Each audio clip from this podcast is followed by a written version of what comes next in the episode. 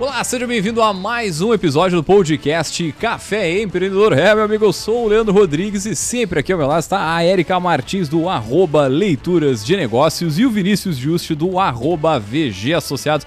Vinícius está hoje conosco aqui acompanhando nos bastidores do que é na produção deste belíssimo programa.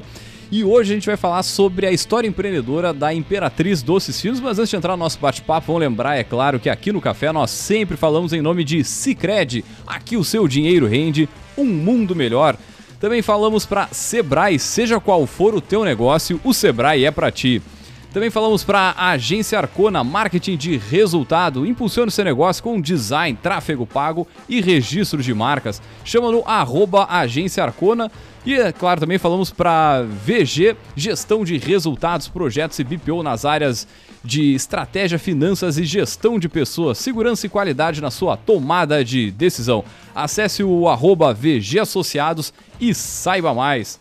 E é claro, gurizada, também lembrando, é claro que aqui o Café Empreendedor é gravado na fábrica de podcasts, com apoio técnico do nosso grande amigo aqui, Douglas Bierhaus. Segue aí no arroba fábrica.podcast. Muito bem, gurizada, tudo tranquilo, dona Érica Martins, na Santa Paz? Tudo certo, bom dia, boa tarde, boa noite para quem nos escuta né, nas plataformas. Então, Vamos conhecer história empreendedora hoje. Meu tipo de programa favorito. É verdade, né? É uma coisa que inspira. A gente sai daqui muito louco, assim, né? É maravilhoso esse tipo de programa. É. Muito bem, gurizada. Então, para falar sobre a história empreendedora, nós vamos chamar diretaços aí os nossos poderosos.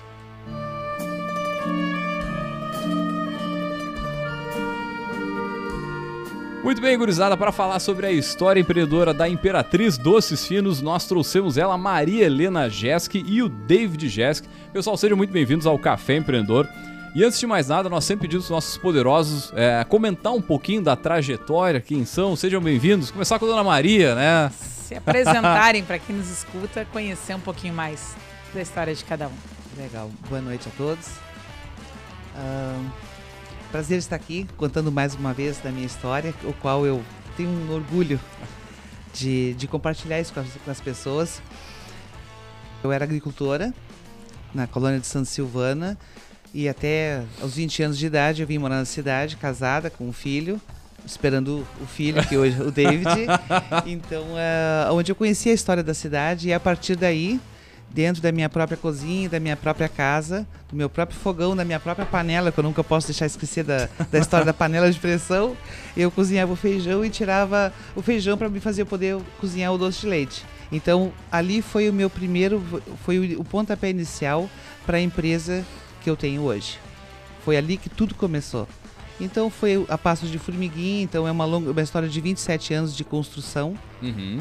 Não vou dizer que a gente está pronto ali, a gente ainda está construindo, mas ali começou toda a história.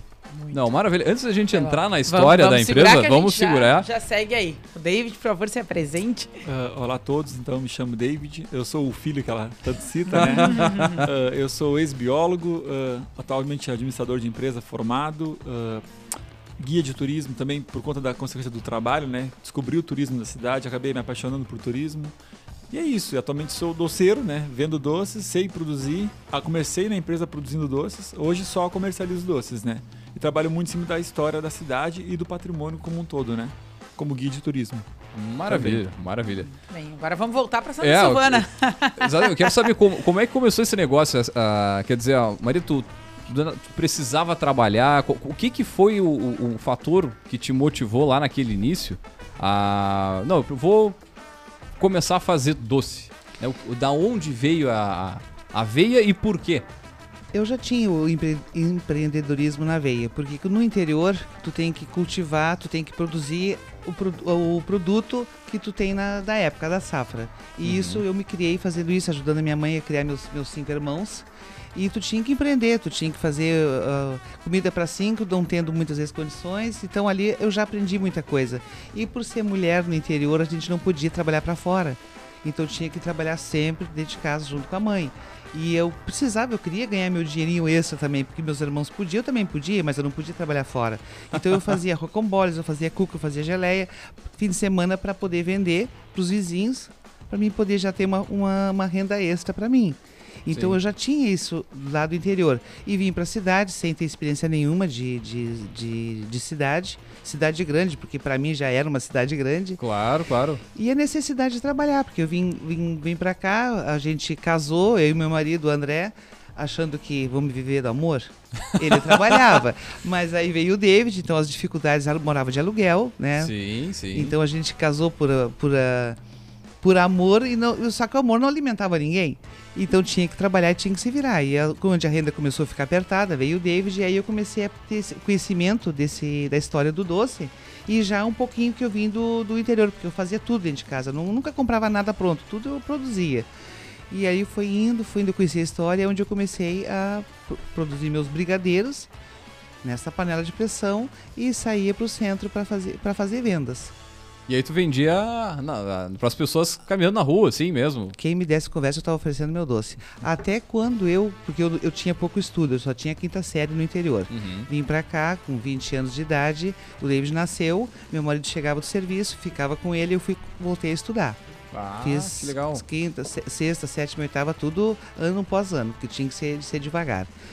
Quando eu estava no segundo grau, eu já fazia meus brigadeiros e vendia na escola. A dona da cantina, ela ficou um pouco perturbada porque eu estava tirando os clientes dela dos docinhos dela da, da lancheria, mas também ela não podia me proibir, porque eu não atrapalhava a aula em nada. E aí um dia ela me chamou assim: Tu não queres deixar teus brigadeiros aqui na entrada para eu vender? Eu digo sim, só se eu deixar na entrada e na volta, quando eu passar, eu já quero receber o que tu vendeu. Sim, sim. Só que eu trazia 5, ela vendia 5, eu trazia 10, ela vendia 10, eu trazia 20, e aquilo foi indo, foi indo, foi indo. Ali que eu comecei também já a ir mais longe. Então eu já chegava em casa, pegava o David e já ia pro centro. Quem me desse conversa, eu tava vendendo meus doces. Mas que show então foi mais dia após dia, um dia era 5, outro dia era 10. E eu me lembro até hoje o meu primeiro cliente como fornecedor, eu já com a minha produção de brigadeiros. Até então eu vendia tudo sozinha. E ah, eu cheguei em casa e consegui investir numa linha telefônica. Nossa! Na época era investimento mesmo, Pô, tá né? louco. Exatamente, era um Não- bom É, investimento. não, e não era só chegar e comprar também, dependendo da época não, e do lugar, não era tão acessível assim. Exatamente. Com certeza foi uma materialização de. Isso, o de telefone muito tocou, grandioso. era um cliente onde eu tinha passado uma confeitaria e tinha deixado uma amostra de brigadeiros. Fui pra casa chorando, porque eu tive que deixar cinco brigadeiros de amostra e não tinha recebido nada pelos brigadeiros. Só deu tempo de eu chegar em casa e eles, pode me trazer 20 amanhã? Não tinha leite condensado, não tinha massa pronta, não tinha nada. Eu só sei que eu fui, fiz um alvoroço, consegui tudo, fiz toda a noite, fiz meus doces de noite. De manhã, 8 horas da manhã ele queria os doces, 8 horas eu estava entregando os doces. Meu primeiro cliente. A partir dali eu fui alavancando. como marca, né? Isso eu não esqueço nunca. Bah, tá louco. Não esqueço nunca. E aí, David, como é que era ver e crescer vendo a mãe empreendedora? Eu sempre me orgulho porque o meu nascimento obrigou ela a empreender mais comercialmente, vamos dizer assim, né? Uhum. E eu acompanhei essa caminhada com ela no centro desde pequeno, sete, seis anos já acompanhando ela no centro, vendo a coisa acontecer, sabe? E essas conquistas, desde o primeiro telefone, o primeiro ponto de revenda, eu fui acompanhando desde o bebê Imperatriz até a Imperatriz hoje, né? Eu faço parte dessa história desde, desde pequeno, literalmente. Nunca pensei em ser doceiro, ela não queria que eu fizesse doce, que eu aprendesse essa parte de venda. Ela achava que, eu- que tinha que ser doutor, tinha que ter superior, coisas mais fora do doce, na verdade, né? E quis a vida que eu acabei caindo junto com ela nessa história, né? E estamos juntos até hoje, né? E Com o, empresa e o familiar. David, uma, uma das coisas também que não, não, não esqueço nunca, que ele dizia assim, mãe, tu me dá isso aqui, eu quero um brinquedo novo. Dá, mãe? Dou. Quando a mãe tiver dinheiro, eu dou. Ah, mas tu vendeu doce, mãe. Tem dinheiro? Tem, mas não é pra tu comprar as coisas tudo ainda. O dia que a mãe tiver dinheiro, eu dou. Dá, mãe? Dou. Eu, Assim eu fui convencendo ele a ir comigo pra não ficar sozinho em casa. E, e nas idas e vindas, assim, aos poucos, chegou o tempo que ele já conseguia carregar alguma coisinha, até eu construir. Porque todo esse processo que eu, sou, que eu tive de construção, de, de trabalho, de uh, produzir, transportar, entregar, comprar mercadoria, voltar para casa. Uhum. Então era tudo de ônibus, depois passei, comprei o carrinho. Obrigado, Então, foi- tudo obrigado, Tu- sim. É, tudo e uh, tudo e já quando eu co- comprei meu primeiro carrinho é porque eu já precisava, porque os braços já não davam mais para carregar o que eu precisava carregar. Então aí tu ver a necessidade, tu vai, você tem dinheiro, vai comprando e vai, vai investindo pouco a pouco. E, ah, e assim foi esse trabalho assim de, de ano após anos que, que hoje eu, eu, eu, graças a Deus, eu me lembro muito do David que, que ele. E, quando eu estava de. com, com já, já tinha o meu carro para fazer meu transporte, eu fazia meu doce em casa e ele, muito curioso, ele queria brincar ah, brincar com as minhas bolinhas de brigadeiro. Eles dizem, mãe, me ajuda? Eu digo, não, David, não pode, não pode tocar, porque eu, desde o início eu sempre tive muito, ah, como a gente dizia na colônia, capricho. A gente- Eu sempre tinha muito capricho. Então eu botava, não tinha touca, era o lenço de alemã da colônia, botava o lenço na cabeça, limpava bem minha mesa e a criança sai de perto, não brinco na volta. Eles, mãe, deixa eu tocar, mãe, deixa eu te ajudar. Mãe, eu digo, não, David, vai, vai brincar, vai brincar. E depois passou seu, né, David cresceu, se formou na, na- no, no ensino básico, foi fazer faculdade. Ah, mãe, eu vou te ajudar a fazer doce. Não, David, eu quero que tu estuda, eu quero te dar estudo Uhum. porque eu não tive, na, na época da minha adolescência, eu não tive estudo. Vai estudar, Deide, vai estudar. Aí até que um dia ele não, não, se, não gostou muito do curso de, de biologia que ele estava fazendo, e eu digo, agora tu vai trabalhar. É, na verdade, tipo, ah, quando eu comecei a fazer até a adolescência, eu tava no meio do doce, mas ela não, não permitia que eu penetrasse pra Aham. ajudar ela lá na- na- na- no serviço, né? Eu fazia um, um serviço de suporte, carregando caixas, bebia lá, pequeno, no, no ônibus, eu tava pela frente e ela dava na catraca as caixas, ela abria e passava pela catraca, era nesse estilo o trabalho, né? E como ela começou a empreender por necessidade, não por, por idealizar um negócio, assim, a necessidade obrigou ela a fazer isso pra sobreviver, Claro. ela tinha uma restrição, tipo assim, filho, isso aqui é a última opção pra ti. Procura outros caminhos mais fáceis. A caneta é melhor que a pá, vamos dizer assim, né? Sim, Então, sim. foge disso. E eu queria conhecer mais do doce e viver isso mais com ela. Então, até a adolescência, eu tinha essa- esse bloqueio dela. Quando eu comecei a fazer a faculdade, que foi meio que por pressão, eu fui até o último semestre da biologia, pra te ter uma ideia. E no último semestre eu falei, não é pra mim, eu não quero ir embora daqui, eu quero trabalhar com mar. Não tinha mar em Pelotas, eu fazia estágio em Rio Grande com pinguins, pra te ter uma ideia. E era voluntário. Então eu falei, não, chega da biologia, agora eu quero ganhar dinheiro, literalmente, eu quero fazer o que tu faz. Aí achei que ia começar, tipo, lá em cima, não, comecei na produção, lá no forno, na beira do fogão mesmo. E ali que eu tive a minha aula prática de empreendedorismo minha, no caso. Começou a minha história como empreendedor também, né? Junto à história dela, na verdade. Em que momento, assim, Maria, tu sai daquele eh, trabalhar, tipo, sozinha, aí tu tá, tu conseguiu o carro, mas assim, em que momento tu, tu girou uma chave, é isso que o, que o David tava falando, assim, de, daqui a pouco tu, não, tu, tu já te via como uma empreendedora, ou em que momento tu enxergou, não, não, isso aqui é um negócio, eu preciso escalar, eu preciso ter gente, enfim, e quando É, isso eu até- aconteceu? Eu, quero só encostar um comentário no que você está dizendo, Leandro. A gente estava até comentei com a Ana Maria que eu olhei, e ela me lembrei que eu vi ela no congresso, agora que teve na semana passada, né, de mulheres empreendedoras. E em todas as falas que eu consegui assistir, né, sempre a- a- as speakers diziam a mulher tem muita dificuldade em se denominar empreendedora, em enxergar que o que ela faz é passível de ser formatado em um negócio, né? E tudo de, de barreiras, assim, do- Claro, do- do- claro. da mulher no cenário do empreendedorismo, né? E aí, eu agora estava falando e eu, e eu tava linkando com isso, né? Quando a gente começa alguma coisa autônoma em cima do que a gente sabe, de botar, né? Até muito como o David falava, a própria questão do provimento, do sustento. Eu acredito que deva demorar um tempinho, né? Que possa ter demorado um tempinho para virar a chave e entender, olha só, não é mais só uma venda de doce. Isso aqui está sustentado, dá para ir adiante, dá para fazer uma fábrica, dá para fazer uma loja, isso aqui é um negócio, né? Conta pra gente como é que foi. Eu não lembro, eu não lembro exatamente a- o ano, mas foi mais ou menos a- a- quando o David entrou para me ajudar. Uhum.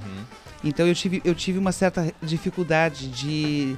Porque eu conhecia, eu que sabia fazer tudo, eu controlava tudo, eu comprava tudo e eu não estava conseguindo mais fazer isso aí. Eu precisava delegar funções, eu precisava começar a delegar funções. Então, todos as- os setores de produção que tinha, eu eu era- eu estava à frente de tudo, só que eu não estava conseguindo fazer mais. Então, e eu era tu sozinha?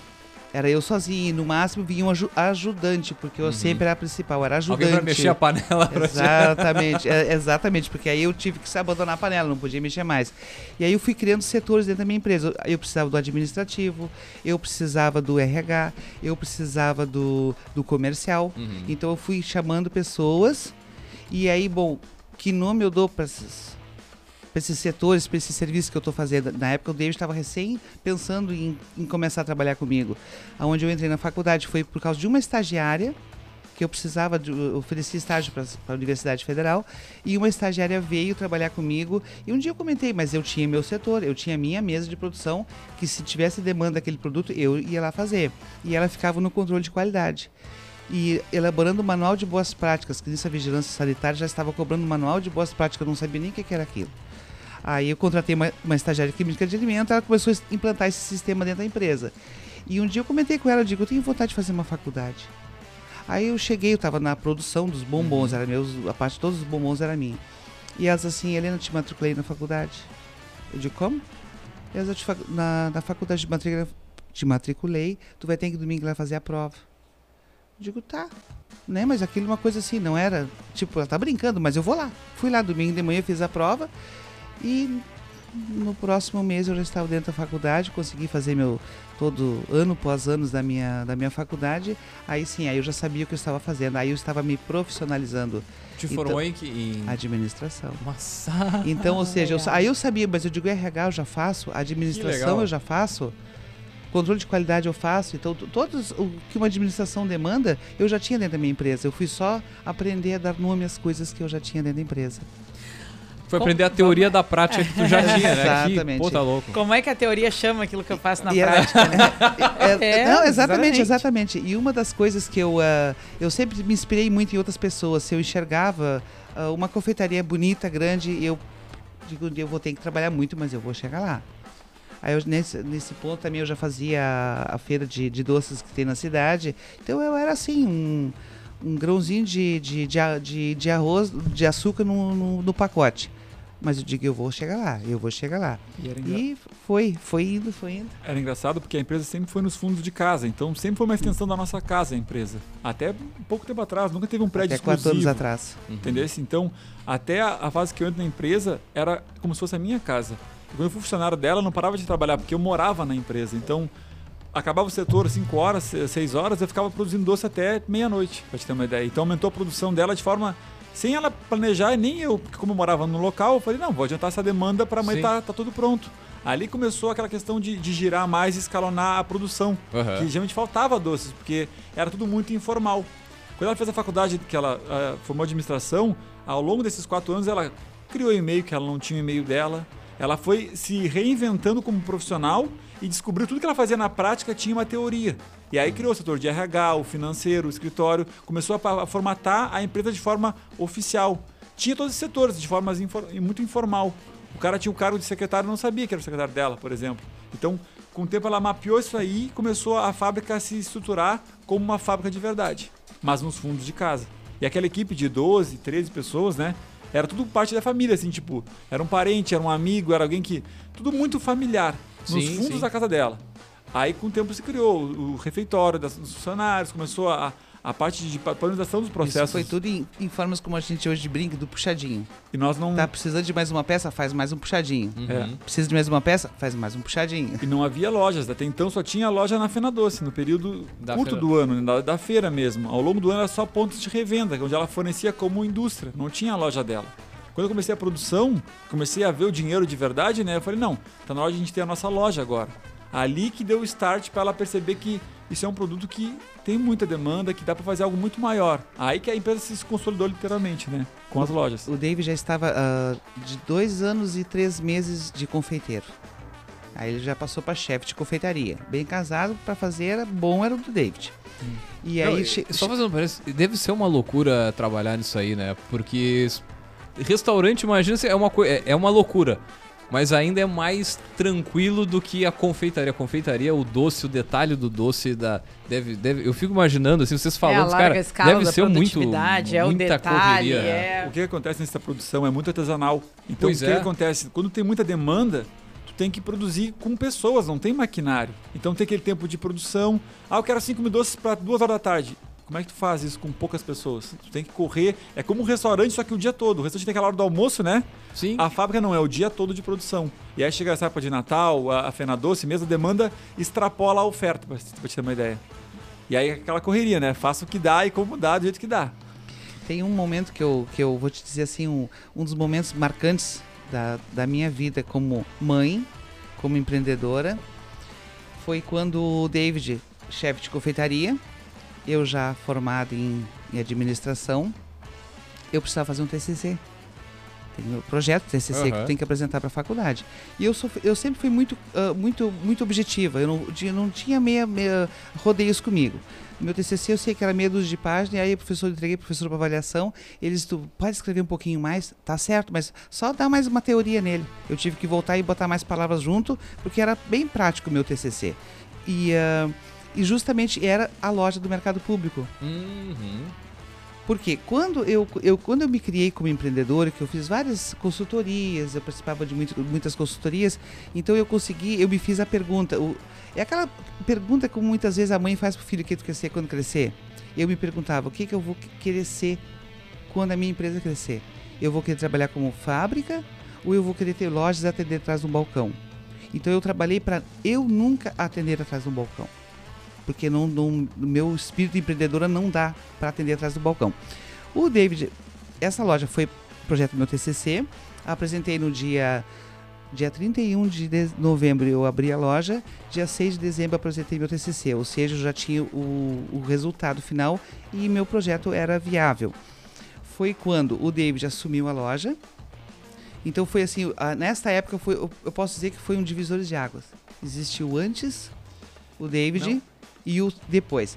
E nesse período, o David estava na, como chefe de confeitaria. Ele dizia: Mãe, me tira daqui. Deixa eu sair daqui, porque eu não aguento mais ficar parado. Sabe, o sangue dele estava tava pulsando. Ele também já, com, com o sangue empreendedor, já estava uhum. uh, fazendo, uh, urticando as veias, vamos dizer assim. E ele dizia assim: mãe, deixa, me tira daqui, deixa eu sair daqui, porque eu preciso ir para rua, eu preciso falar, eu preciso né, fazer coisas mais para ajudar. E foi onde ele assumiu as lojas, e a partir daí, então, eu digo que existe o antes e o depois. Algo que me incomodava muito na fábrica é que nós tínhamos a produção de doces, mas a nossa marca não crescia. As pessoas compravam nosso doce e tiravam a nossa marca. Ou seja, vendia, era uma revenda que não valorizava a produção. Uhum. E aí eu falei, não, a gente tem condições de ser uma marca forte na cidade pela demanda dos clientes que a gente tinha, de revenda local e também fora da cidade. Então estava na hora de a gente chegar como marca na cidade e conquistar um espaço que ninguém sabia da gente. Poucos que conheciam, assim, quando pegava lá no receber o produto, destacava o pai e sabia onde é que tinha produção de doces. Uhum. Mas era bem, bem poucos clientes finais. Era sempre revenda tá, da, e, marca, e, né? E dentro disso, já falando da marca, por que doces Imperatriz? Da onde saiu Imperatriz? E é desde o início esse nome? Não, não. Uh, logo, isso aí por falta de conhecimento da área, né? Ah. Eu sabia de administração, já sabia construir a empresa, tudo tanto na teoria, depois veio a, na, na prática e depois teoricamente mas a questão era. Vamos dar um nome, nós precisava dar um nome. Eu precisava dar um nome. Na época o David nem, nem se envolvia nada. E eu digo Imperial, porque eu sempre gostei de coisas uh, coroa, glamour, essas coisas assim, uhum. de, né, real, eu sempre gostei muito. E ele. Eu botei Imperial. E a partir. Aí, aí eu comecei a outdoor em, em estrada, aí já veio na época nem lembro qual era o marketing que a gente fazia. Era muito informal, era, era muito caixa, pequeno. Era caixas personalizadas. Era umas caixinhas na Fena Doce, Isso, mas aí eu, eu, eu, consegui botar a marca na rua. Sim. É. E aí veio uma notificação de que em uma semana eu, ter, eu teria que acabar porque Imperial era a marca registrada de Minas Gerais.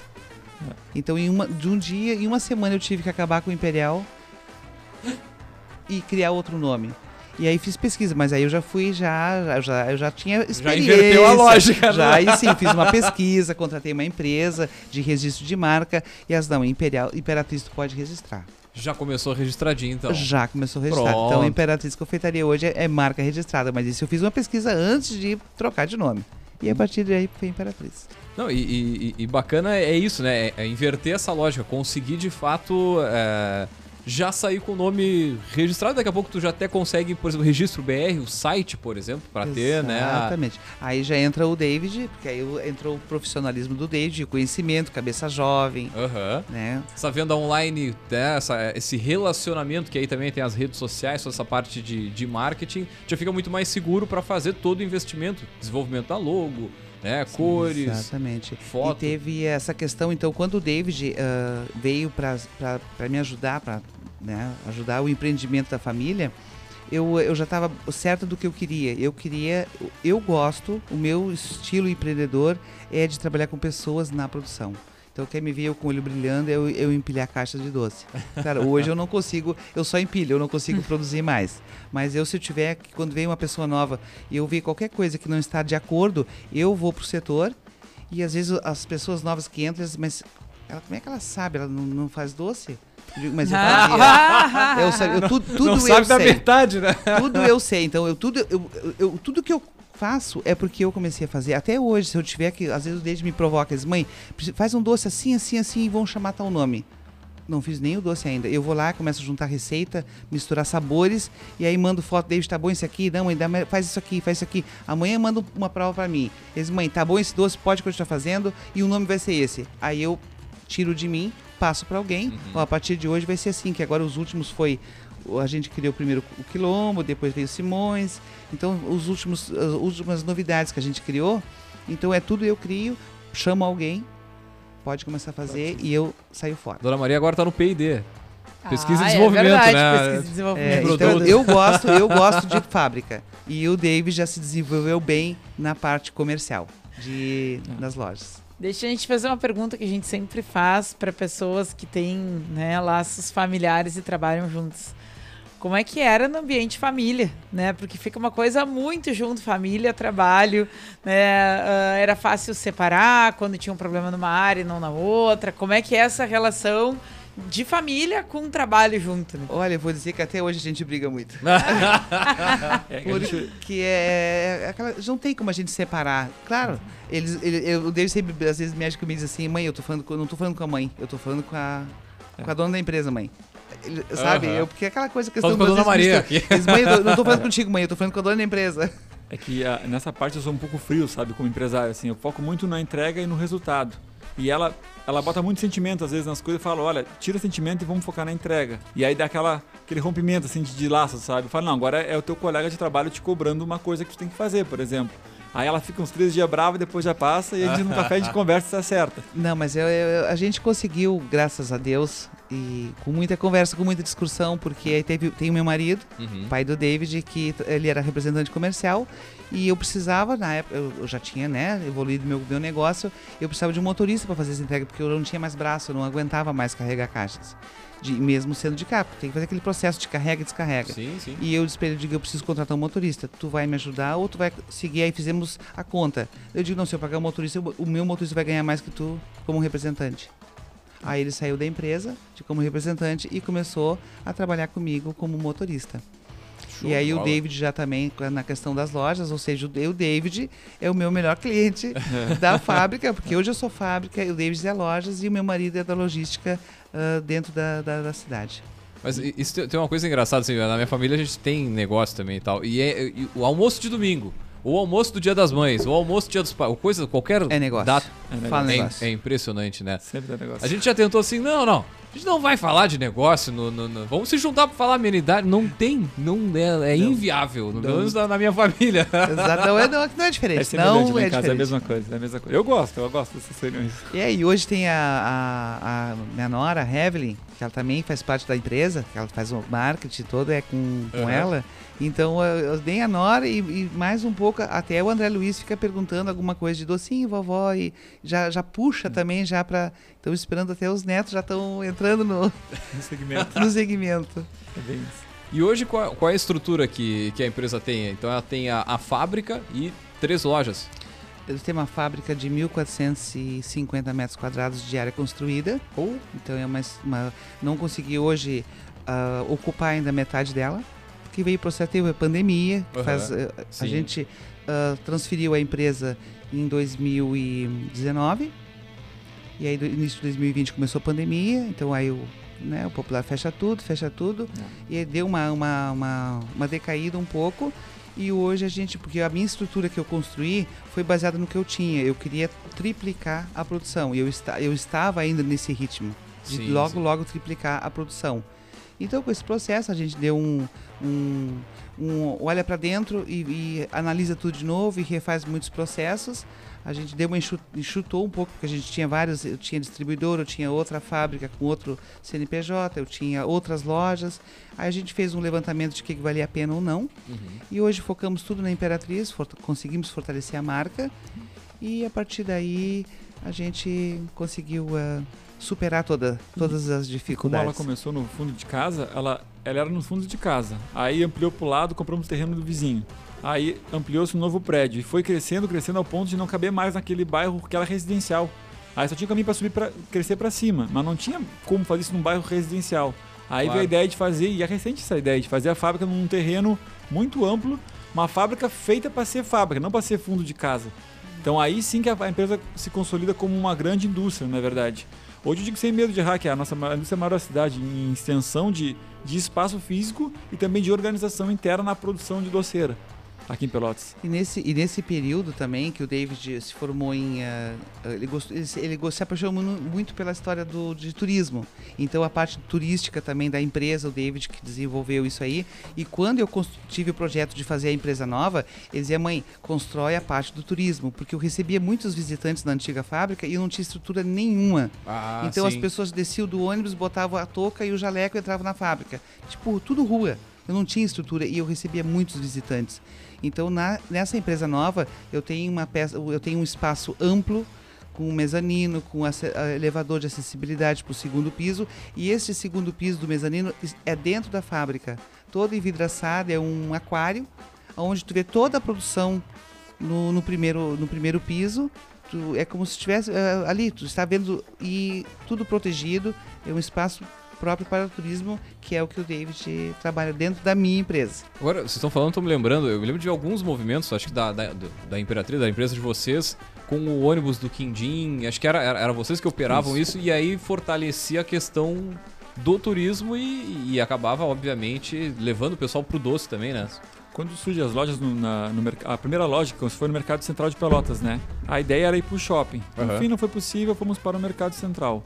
Ali eu percebi que muitos dos clientes que vinham me procurar na loja eram visitantes na cidade. Era o mineiro, o carioca, o paulista, aquele sotaque bem carregado. Eu falei, pô, e ele valorizando o serviço, sabe? Comprando muitas caixas. Aí eu falei, pô, a cidade tem turismo, tem, tem turista visitando Pelotas que, que valoriza o que a gente faz.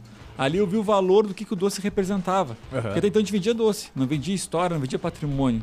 Aí tu vê alguém de fora valorizando muito mais até do que tu, o teu produto. Tu fala, turismo é um negócio. E aí ali que eu despertei pro turismo, sabe? A ponto de me apaixonar por ele.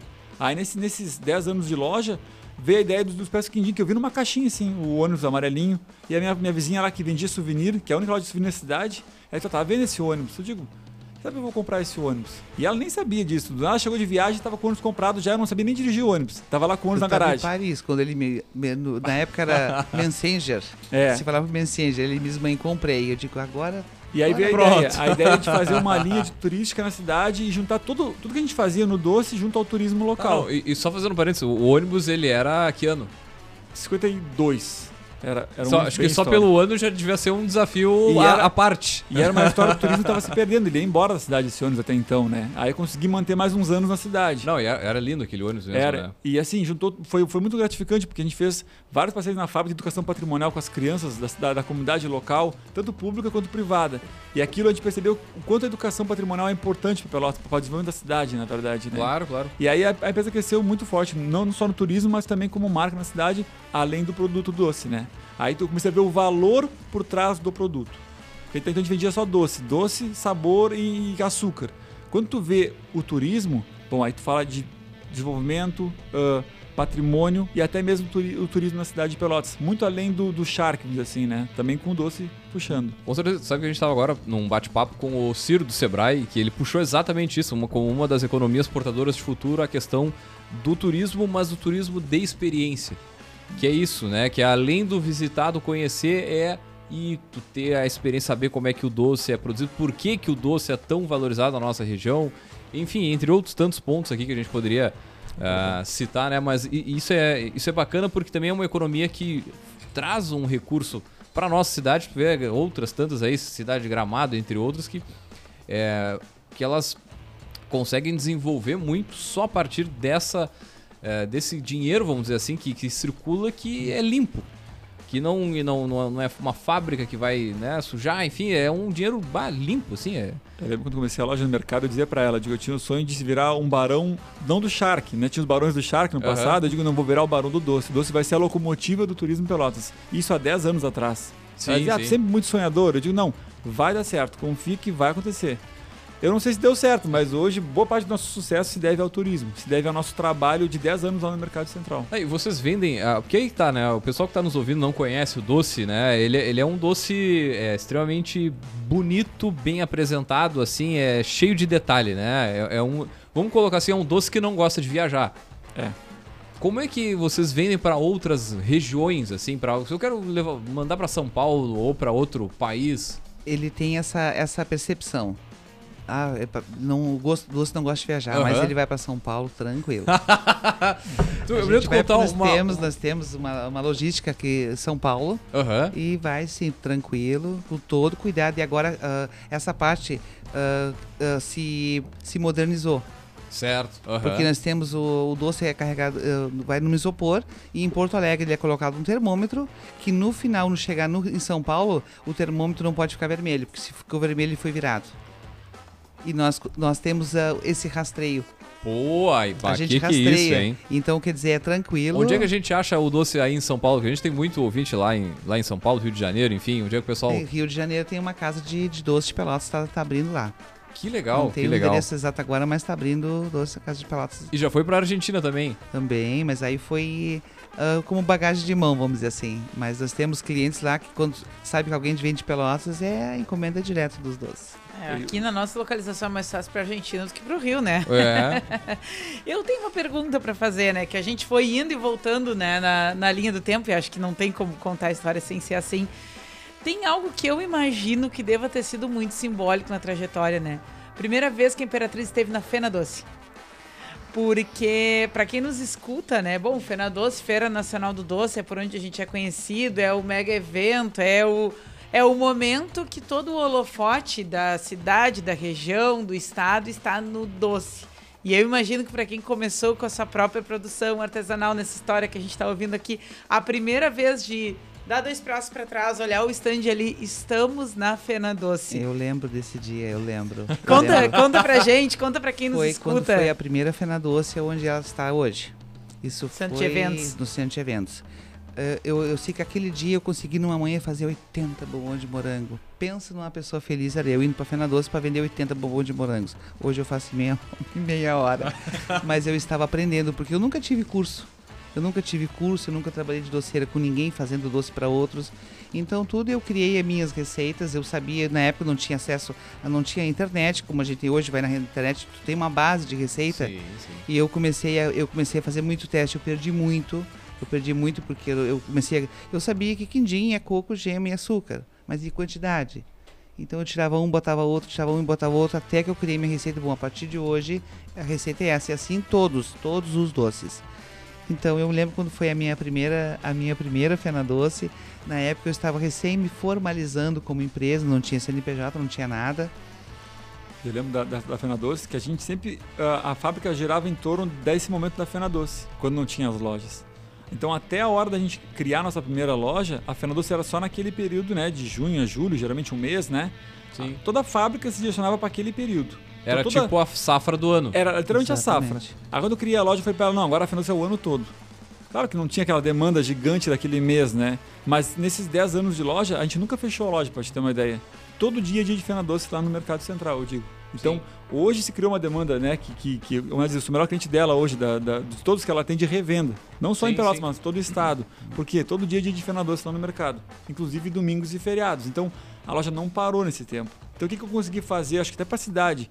Eu consegui, tipo assim, todo ano, todo dia é dia de Fena Doce agora. Não é só naquele, naquele período do mês. Sim, imagina tu via Pelotas num domingo ou num feriado e diz, não, pera aí que ó, vamos conhecer o doce de Pelotas, né? Exatamente. E aí o que, que eu Tem que percebi? experiência. É muito engraçado que a minha loja, domingo, ela vende mais que segunda e terça juntos, pra te ter uma ideia. Por quê? Turismo acontece no final de semana. A cidade geralmente está fechada. Então, quando eu comecei a, a abrir a final de semana, me inspirei muito até no Café Aquários, naquele período que abria final de semana o Café Aquários. Muito turista chegava na loja e queria levar caixas e caixas e caixas de doce. Então ali eu, eu descobri o que, que o turismo era de verdade e qual era o dia do turismo. O turismo se faz domingo, se faz no feriado, naquele horário que o comércio geralmente está de portas fechadas. Imagina como é o turista ficava quando chegava na cidade, queria comprar doce domingo e não tinha. Ele ia embora segunda, de manhã cedo, não tinha como comprar doce segunda-feira, antes das 8 horas. Agora tem essa opção.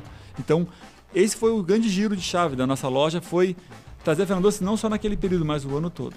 E com produção direto de fábrica, sempre com doce fresco, né?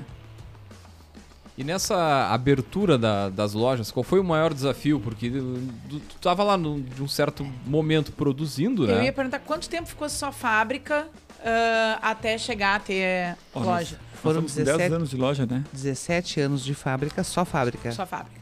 Porque nisso aí eu já estava focado, eu quero fábrica. Eu não quero lojas. Eu gostava de abastecer, como sempre, né? Hoje eu tenho, o David demanda uma, um limite de produção, mas eu tenho muitos clientes fora do, do estado, todo o estado que eu, que eu tenho a minha própria logística, onde eu entrego. Sim, sim. Uh, então, uh, 17 anos só fábrica, e Fernandoce nos períodos, e, e 10 anos de, de loja. Isso. Porque muda completamente é, a, gestão, é, enfim, Totalmente. os problemas são, são diferentes. Isso. Ponto de venda próprio é outra história. né? Então, ali onde eu fui- conquistei meu espaço dentro da, da Imperatriz. Porque até então eu era da produção e morava na fábrica. E era fábrica, indústria mesmo. Quando eu queria tipo, ter essa liberdade de sair para algo diferente, uma nova experiência, Sim. falei, não, tá na hora de fazer essa nossa loja. Aí onde veio o TCC dela, que foi a loja, o meu TCC foi a parte comercial da loja. Como fazer ela ficar ainda mais rentável e mais efici- eficiente, né? Como marca e como proposta mesmo na cidade. Aí eu dentro do turismo e começa a acontecer o crescimento da loja em escala mesmo, né? A ponto de ter hoje duas lojas ah, bem similares, mas diferentes de propostas. A minha é muito turística lá no mercado. A 7 de setembro é muito mais comercial, que é o dia a dia, o cafezinho depois do almoço, o docinho na, naquele, Aham. naquela correria da rotina diária local. A do mercado não, é aquele cara que quer visitar. Quando tu vai no Rio de Janeiro, o que, que tu conhece? O Cristo Redentor. Tu vem a Pelotas, o que, que tu conhece? O mercado, Mercado. Central. É batata, ninguém vai embora sem conhecer o mercado da cidade, porque tem um relógio e tudo mais. Então, o mercado entrou no ciclo. ah, ele estava recentemente reinaugurado, né, da reforma. Sim, então, era sim. bancas novas, uma proposta muito nova, de um novo mercado. Até mesmo polêmico esse mercado.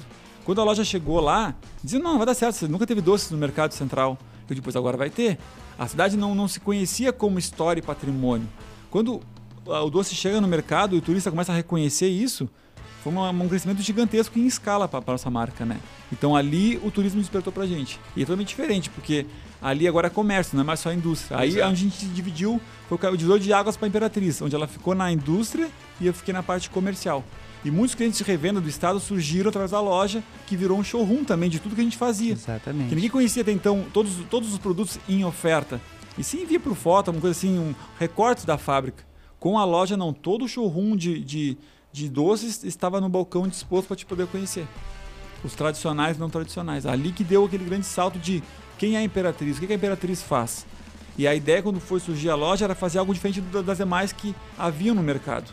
A gente abria final de semana, a gente tinha um horário estendido, a loja não fechava meio-dia, ou seja, a loja ela- das outras oito ela ficava aberta sempre, de segunda a segunda. Então, para o turista, isso foi uma solução que até então não havia sido proposta na cidade.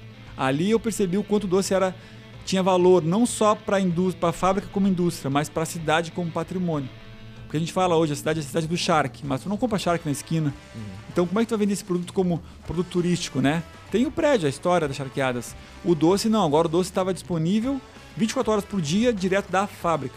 É, Aí tem um negócio legal também da gente pontuar que é o, é o selo de identica... e- identificação, geográfica. Geográfica, IG, né? indicação geográfica. E a, e a Imperatriz foi uma das pioneiras nesse. Eu participei de todo o processo, desde a construção da associação, Uhum. do trabalho todo de, de, de construção, porque existe um trabalho gigantesco por trás da indicação, até chegar à indicação. Então eu sempre fiz, fui- eu estava à frente desse, da- dessa associação, desse trabalho, tanto é que em 2012, eu como presidente da associação, ah, pelo trabalho que eu tinha feito junto à associação, eu ganhei o Prêmio Mulher de Negócios do Sebrae Nacional do Brasil. O Ouro do Brasil veio para mim Nossa, pelo trabalho que eu fazia junto que à legal. Associação das Doceiras. E a Imperatriz fez, foi, foi uma das primeiras, ah, uma das pioneiras em trabalhar o doce com a indicação geográfica. Então É, eu foi- fui ah, desde, desde antes do, do projeto, porque quando eu fui para Paris eu conheci. Então nossa inspiração, quando se falava indicação geográfica, o que, que é isso? Champanhe. Champanhe só se tem na região de Champagne, em Paris. Uhum. Então essa foi a nossa nosso conhecimento de uma Referência. indicação, uma referência. E aí quando eu ganhei o prêmio, eu digo, não, agora eu vou lá conhecer Champagne. Sim. Eu fui lá, nisso não tinha indicação geográfica ainda. Eu fui lá e conheci a região de Champagne. Aí sim, aí quando eu voltei, vim com mais garra ainda. Então a Imperatriz foi uma das pioneiras nesse processo. E a gente, eu, eu- hoje eu digo assim, eu, eu encho o peito para dizer que eu sou uma das, das doceiras que, que trabalha com orgulho nesse aí, mantém a tradição viva, sem ah, mudar receitas, mantendo a mesma qualidade. Porque uma vez eu vi uma, uma- veio uma crítica A pessoa talvez veio com o intuito de ser negativa, mas assim, ela não sabe o quanto foi positivo para mim. E às vezes que graça tem de comer o quindim, porque eu como há três anos, é sempre o mesmo gosto. Eu digo, é isso que eu quero.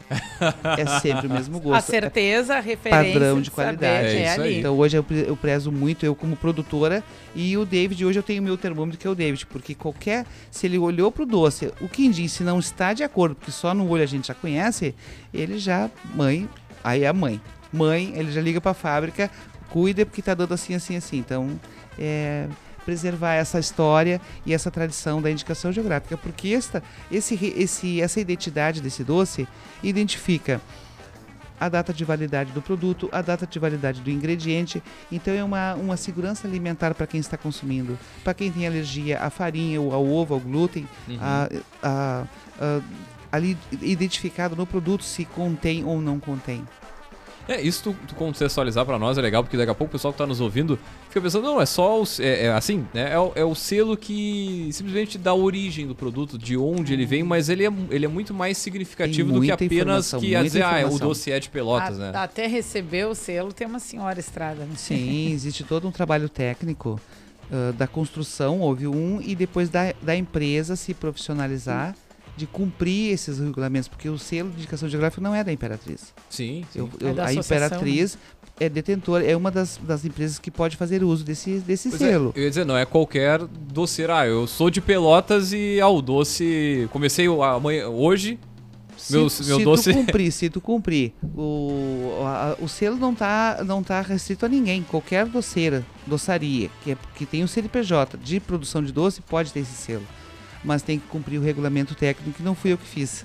Mas e sim da associação, Claro. cumprindo desde análise laboratoriais dos doces, que existe análise laboratoriais dos doces, o Conselho Regulador faz isso para quem vai entrar na, na associação e começar a trabalhar com esse produto, e uma vez por ano ela faz dentro das empresas, ou seja, eu de vez em quando eu recebo uma visita ah, esporádica, não sei quando, eles vão lá, entram na minha empresa, sem eu poder dizer não, eles vão lá, eles pegam o doce que eles querem e levam para o laboratório para saber se tá, eu estou cumprindo o regulamento técnico desse daquele produto.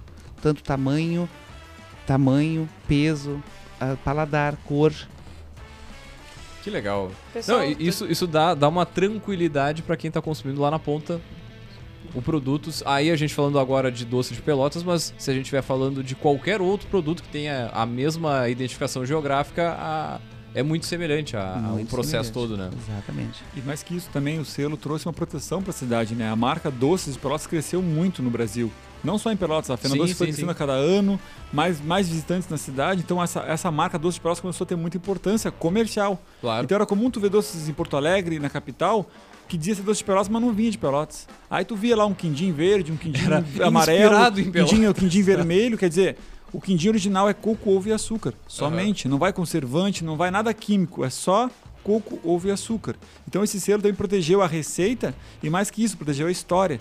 Porque por trás do produto também tem uma história, desde a colonização de Pelotas, por que, que doce é feito assim, não é feito de outro jeito. Então, até os insumos que vão no produto têm história do Por que Brasil são esses e de Pelotas. né? Então, eu digo, os doces da Imperatriz ou doces da cidade de Pelotas são doces imperiais, que possuem uma história de colonização, de todo o movimento do Brasil. Então, carrega identidade, carrega ah, pertencimento, carrega origem. Então, a ideia desse selo também foi proteger essa história, a fim de evitar cópias e falsificações do nosso doce. Então, por que doce é tão bem visto por fora, de pessoas que vêm visitar a cidade? Não leva conservante, é um doce muito orgânico. Como tu falou, ele não gosta de viajar, por quê? Porque ele não vai conservante, é um doce literalmente orgânico. Quando tu come esse doce, tu tá acostumado a ver em outras cidades doces industrializados, muita, muita química, muito corante. Nosso doce não, é somente ingredientes orgânicos. Esse é o diferencial. A indústria é muito artesanal, é uma arte fazer doce de pelotas, porque tu vai ver o setor de industrial do doce são pessoas e mesas. Então, o saber fazer é mais importante do que o equipamento muitas vezes. Porque não é um- uma, uma máquina fazer doce de forma ah, escalonada e automática, não, são pessoas que enrolam um a um com um cuidado humano por trás, artesanal. Na época da, da Fena Doce, chega a ter quantas pessoas ah, na equipe pra produzir, pra fazer a... 40 pessoas. E a gente trabalha muitas vezes até 8 horas por dia. E não tem domingo, é direto. Tem uma história muito engraçada que eu vivi na Fena Doce, que antigamente, quando eu era pequeno, eu lembro que dava-se doce na porta da Fena Doce. Naquela época, nos anos 95, 96, 97, tu tinha, sei lá, 100 mil pessoas no total da feira. Hoje, no final de semana, tu bota 2 milhões de pessoas. Aí tu imagina uma indústria doceira onde tem pessoas fazer um milhão de doces no final de semana. Ou seja, a, a, a demanda do produto é muito maior, significativamente mais falando, do que a oferta do produto. Sim. Aí o desafio de todas as doceiras é conseguir dar vencimento de fornecer esse produto no período da Feira Doce. Pessoal, para quem nos escuta, né? eh, Essa nossa, esse nosso episódio, esse nosso bate-papo aqui é escutado em todos os estados do, país do, do país e até fora. Para o pessoal ter uma ideia, assim, média de venda de doces em um período lá dos. Não chega a 21 dias de Fena Doce, né? Da 20 18 dias, dias. alguma coisa assim. Média de venda, assim, das mais recentes, só para o pessoal ter uma noção, assim, do que, que a gente está falando. Eu da Fena Doce no total, eu não sei, eu só posso falar Ah, não, de vocês da Fena Doce, empresa, exatamente, da isso. minha empresa. Então a gente sempre num, num período, eu tenho hoje uma produção diária, diária não, a gente sempre calcula mês, em quantidade. Uma produção está hoje entre 105, 110 mil mês, e numa Fena Doce a gente chega a 350 mil. Período Fena Doce. Claro, isso não só para a Fena Doce. Sim, sim. Porque a Fena Doce, ah, isso é uma coisa muito, é muito legal. Ela, ela não puxa só para a Fena Doce. Porto Alegre, Santa Maria, ou todo o estado do Rio Grande do Sul, até Santa Catarina, tem Fena Doce, eles ficam loucos por doce lá também. Então eles querem doce Que lá. Então eles pedem Poder lá. do marketing. Então a demanda não é só para Fena Doce direto, Fena Aham. Doce. Existe o todo, o todo o estado, Brasil todo que é doce. Porque eu ia falar em Fena Doce. Que- E quem não pode vir, desejo. despertou o desejo. E quem não pode vir, mais ainda, aí tem que querem comprar doce. Ah, ah, Aí é aquela coisa, até pra Fena Doce eles perguntam, onde é que eu posso comprar doce aqui nessa cidade? Porque eu não posso ir lá, mas eu quero comprar doce aqui, entendeu? Então, isso é alavanca o todo, aumenta tudo. Sensacional. Maravilha, maravilha. Pessoal, estamos chegando ao final aqui do episódio, né, de número de olho no, no cronômetro, mas tem duas perguntas que eu gostaria de fazer, né? A primeira, futuro. Para onde a Imperatriz está indo? O que, que se pensa daqui para frente, né? A gente já viu o império da Imperatriz aqui na, nesses 50 minutos de história. O que mais ainda tem para fazer? Eu, Para onde eu- estamos indo? Eu iniciei. Essa, essa continuação, o David que vai. O que eu posso adiantar é que está vindo uma nova loja que vai ser histórica, não vai ser algo comercial, vai ser algo muito, muito grande. Com referências em Confeitaria Colombo, pra gente ter uma ideia. Então a gente quer trazer uma mini Colombo para Pelotas. se Na cidade de certo. Pelotas. Na Inspirada cidade na de Pelotas. Colombo. Inspirada na É uma Colombo. loja muito voltada à experiência por trás do produto. Uhum. Onde Pô, fazer uma legal. viagem no tempo, literalmente. Então, é o que eu posso falar por enquanto, né? E a gente quer continuar sendo uma empresa familiar, continuar sendo artesanalmente, trazer novos doces que estão em Portugal, que não vieram para cá. Então, é um, tem um, um grandes desafios pela frente. O maior deles, que a gente já conseguiu vencer, é manter a tradição doceira. Já passou em geração, meu filho já está entrando no setor também, a minha esposa já é hoje também da, da empresa praticamente, né? Então, Exatamente. Quer dizer, a gente está transcendendo gerações agora com a história do doce. E o mais importante é manter acesa essa chama de tradição. Eu creio que o doce vai ser um grande, uma grande chave de desenvolvimento para Pelotas do futuro. A cidade vai se consagrar cada vez mais como cidade do doce. Hoje já é reconhecida nacionalmente e mundialmente. Isso pode ser um grande fator de desenvolvimento para a cidade de Pelotas, se ela souber enxergar o quanto o doce representa para ela. Pelotas precisa se conhecer cada vez mais para que que está junto com o setor doceiro. Muito Maravilha. bem, e por fim, vamos fazer um trocadilho, né? 27 anos de sucesso. Qual é o principal ingrediente? ah, não não, dava pra- essa ficou muito não boa. não muito dava pra bom. ficar sem esse trocadilho, né? Aquele que não pode faltar, que deu a liga dos 27 anos. Olha, é difícil de falar, mas eu vou te dizer assim, ó, eu gosto, é, é, é paixão pelo que faço. Porque eu, eu, eu comecei- desde que eu come, desde, desde o primeiro brigadeiro que eu fazia, eu, meu olho, todo mundo dizia, meu olho brilhava. Então é, é gostar muito do que tu faz, independente do que tu faz. Se apaixona por aquilo ali. E sonhar. Eu me atrevo a dizer que a tradição, a tradição que nos une, é o nosso, nosso, nosso novo, novo slogan slogan. desse ano, né? Então eu digo, a tradição nos uniu como família e como, como empresários, na verdade, né? Então acho que tradição, amor, carinho, família, essa coisa mais humana, sabe? Menos automática, que o, o mercado pede muita automação das coisas, né? No futuro, cada vez mais rápido, mais veloz. A indústria doceira e a Imperatriz, a gente está num caminho reverso a isso. É uma empresa muito slow food, um cuidado muito forte no produto natural e mais que isso, uma empresa familiar. Não há interesse em virar uma grande franquia, uma coisa muito comercial. A gente quer fazer novos pontos de revenda, que o doce cresça cada vez mais como fama na cidade. Mas a Imperatriz já está quase no seu limite, vamos dizer assim, como as lojas aqui na cidade, né? Porque é uma cidade pequena. Então nossos próximos passos talvez seja até romper as fronteiras de Pelotas com, com a marca, né? mas não fazendo franquias, e sim lojas de ponto de revenda nosso, mas voltado, como dizer assim, à questão humana mesmo, sabe? Humana por trás do produto. Não é só ofertar, é ofertar com qualidade, ofertar com tradição, ofertar com reconhecimento né, ao cliente. Maravilha, show de bola. Muito bem, gurizão. Vamos puxar conjunto quadros aí, de então. aprendizados, né? Ah, tá louco. Vamos lá, vamos começar então. Vou deixar o outdoor com vocês. Voltamos para a estante gotas e voltamos. Então a gente tem alguns quadros de finalização aqui no- em cada episódio. Ah, e um deles é o outdoor do empreendedor. A gente convida quem está né, sendo entrevistado aqui para simular a seguinte situação, né? É, que cada um de vocês vai escolher uma mensagem para ser colocada num outdoor 4 metros por 40 na Avenida Paulista, que vai ficar lá vinculado com o nome de vocês, né? Não precisa ser uma mensagem autoral, pode ser uma frase que mobiliza, mas que seja um recado para outros empreendedores ou para pessoas que têm vontade de tirar suas ideias do papel. Então, ó, vocês fiquem pensando que a gente faz os outros quadros, depois volta a palavra para vocês e aí a gente faz o fechamento então com o outdoor de cada um, uma mensagem de cada um para colocar no outdoor. Enquanto Maravilha, isso, gurizada. vamos de- Então vamos puxar o nosso Gotas de Inspiração.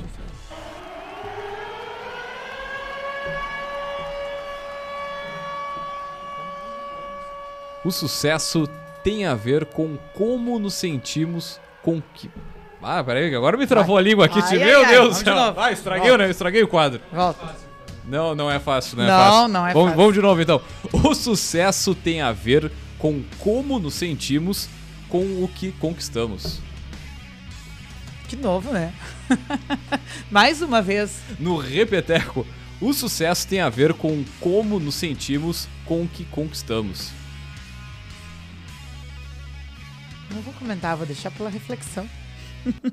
Baita frase, baita frase. Essa frase ela vem diretaço aí da nossa estante, né? Exatamente. Então, para a história empreendedora, a nossa dica de leitura com certeza tinha que ser uma história empreendedora, né? Esse aqui é novo lançamento, eu tô só com os novos, novos lançamentos, né? É, não tem quem pise no solo brasileiro, habite pelo menos no Ah, solo não. brasileiro, nunca tenha visto, né, um gibi da Turma da Mônica. E essa dica de leitura é o livro da história do Maurício de Souza, né? Que o criador, nada mais, nada menos que o criador, né, da Turma da Mônica, que tem lá Maurício de Souza Produções. né, ele é um livro que foi escrito.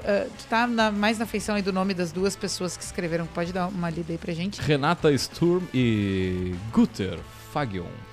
Eles vão relatando um bate-papo com o Maurício de Souza, né? O nome do livro é Crise de Manhã, Administre à Tarde. E ele vai contando a história dele, da, do, do que, que foi, como eh, começou a existir a Turma da Mônica. Ele, no início, já fala, ele não completou o ensino fundamental, ele tinha vontade de trabalhar com ilustrações e ele já trabalhava com outras coisas. Ah, bateu na porta de um jornal grande, oferecendo serviço para trabalhar com ilustração o, o jornal deu uma negativa, a pessoa que conversou com ele disse que ele não teria futuro como ilustrador, né? E- mas ele conseguiu ficar com um, com um emprego de repórter da área policial, se eu não me engano. E aí, claro, entrou para dentro do setor, entendeu caminhos das pedras. Ele conta no início como é que ele começou a achar jornais para ir oferecer as suas ilustrações. E a partir daí se segue a tudo que a gente conhece como Turma da Mônica, mas que o livro conta muitos bastidores da história dele, a história de fazer algo que ele mirava em fazer uma coisa tipo Disney. Ah, todo mundo conhece o que a Disney criou, então também quero fazer aqui. ah, quero fazer no, né, no- dentro do contexto brasileiro algo nesse estilo e é um livro sensacional. Cara, e dentro desse contexto, a criação de 400 personagens, mais de 250 colaboradores, é um dos maiores estúdios de produção deste rapaz. Meu Deus, por aí vai, né? Produtos licenciados, Mônica Toy, acumula mais de 4,5 bilhões. Vai longe a conta do que do É. deste rapaz. É, Cara- eu, eu, particularmente, eu gosto mais de livros biográficos, que a pessoa escreve a sua história. Eu acho que tem uma grande diferença. Mas há de se reconhecer que o pessoal que está fazendo a narrativa conseguiu, assim, transpor bem, né, as questões dele e as coisas, né, que ele, enfim, que relatou, assim. É é uma leitura bem interessante. Ele é um livro que ficou na pré-venda há bastante tempo, faz pouco que começou a ser entregue. Vou fazer Que- o trabalho sa- do Vinícius. quentinho. Não, o Vinícius já sabe quem é. Já que quem ele tá é, no- quem é, quem é, Vinícius? Angélica e Lacqua, Olha só, um conjunto bem. de beijo e A- abraço né, pra dona A Angélica. bibliotecária que fez a ficha catalográfica, né? Então, ele é um livro que foi publicado em 2023 pela Maquinaria. 256 páginas. Tirinho Ele- curto. É, é, a gente tava brincando, né? Agora é tudo dica de presente de amigo secreto. Ele é uma, uma leiturinha mais é, 50, e- 256 páginas bem preenchidas. Mas vale a pena pra quem gosta de entender, né? é, os bastidores por trás dos negócios. Porque a gente às vezes nem pensa, ah, é um gibi. Quem espera ver a Mônica não vai ver aí, hein? Quem espera ver a, a turma da Mônica não vai ver Hum? Não, no livro não, aí. Não tem tem, letrinhas, já, já não tem procurei ela ali. Não, não, não, não tem Não ilustrações. nenhum desenhozinho dela. Não, é, assim. é ele olhando o nome, o homem e o negócio. né? Então esse é o. Hoje Pô, ficou, gostou, hoje- ficou bom esse título tá também, bem, né? né? Ele, o homem e o É, negócio. tô bem hoje, né? Pô, ficou legal. Bueno, mas bem, enfim, gurizada, já já deu tempo aqui, né? quadros, agora a gente, a gente, quem tá nos ouvindo, quer saber, né? Quais são as mensagens de vocês, então, para os empreendedores que seriam colocadas em outdoor. Vamos lá. A minha que me guia é uma só. Empreender ou empreendedor é solucionar problemas. Problemas vai ter sempre. Não importa o tamanho da tua empresa ou o que tu faça. Vai sempre haver problemas numa comunidade, num produto, numa oferta, num serviço. Quando tu empreende, tu está solucionando um problema. Não é só fazer algo com sonho para ganhar dinheiro. Tu vai propor uma solução para uma comunidade, para uma necessidade que aquela comunidade possua, mas tu, tu, tu gera soluções. Então, quando houver problemas, quando tu estiver empreendendo, não para nos problemas, ultrapassa eles. Que sempre vai haver problemas, mas nessas soluções tu vai crescendo como pessoa, profissional e como empresa. Então, não pare nos problemas, continue sempre otimista. É grande a frase, né? Mas vamos lá. Para trás nem para impulso, só vá para frente e vá solucionando problemas. Foi assim que a gente fez com a gente na nossa história. Muito bem. Maravilha. Um dos problemas é que a gente cresce. Uau! Se tu tiver que dar um, um passo para trás, dê um, mas quando for à frente, tu vai dar três para frente. Maravilha, maravilha. Muito bem. Nem tem o que comentar, É, né? né, Só agradecer só, a só presença fica, só fica de vocês. pensando assim, né? Bata louco. E a disponibilidade em contar a história, né? Porque, enfim, não é, não é todo mundo que, que se coloca à disposição de parar, de compartilhar, de enriquecer a experiência de outras pessoas que quando vê estão lá. Não é o doce bom, mas é vender uma roupa, né? É fazer um, enfim, uma salada para vender no domingo. Por aí vai, né? As, as várias ah, oportunidades que se tem de empreender aí. no- Não, e certamente vai inspirar muita gente aí que tá nessa seara daqui a pouco de não estar se enxergando como empreendedor ou tá querendo começar, tirar a ideia do papel, iniciar como a senhora falou lá no início, né? Enfim, isso acho que é, é- é uma- baita uma mensagem que fica. A gente agradece então bastante a, a presença de vocês aqui. Pra, só para fechar aqui, então, o pessoal para entrar em contato, ver, eu gostei, eu quero trazer para São Paulo, quero levar pro, pra Arábia Saudita lá o doce. Estamos no Instagram, procure arroba Imperatriz Doces. Estamos com a loja no mercado aberta 24 horas, só lá para nos procurar. Estarei por lá certamente. Então nos procure, tem nosso telefone também, não sei se pode passar, mas Claro. 984-51-9181. Temos o WhatsApp, temos as redes sociais todas, Facebook, TripAdvisor. A gente está disponível, não só online, mas também fisicamente. Basta nos procurar no Mercado Central que a gente está aberto a negócios. Código 53, tá? Pra quem Isso nos mesmo. escuta Ah, de é. fora. Maravilha, então, pessoal. Ah, vou agradecer mais uma vez a presença. Nós vamos fechando por aqui. Lembrando, é claro, que aqui no Café nós sempre falamos em nome de Cicred. Aqui o seu dinheiro rende um mundo melhor. Também falamos para Sebrae, seja qual for o teu negócio, o Sebrae é para ti. Também falamos para Agência Arcona Marketing de Resultado. Acesse o arroba Agência Arcona e transforme o seu negócio. É, e também por aqui falamos para VG Associados, gestão de resultados, projetos e BPO nas áreas estratégia, finanças e gestão de pessoas. Segurança e qualidade na sua tomada de decisão. Acesse o arroba VG Associados e saiba mais. Muito bem, gurizada. Também lembrando que este podcast foi gravado no Fábrica de Podcast. Então já aproveita para seguir aí no arroba fábrica.podcast.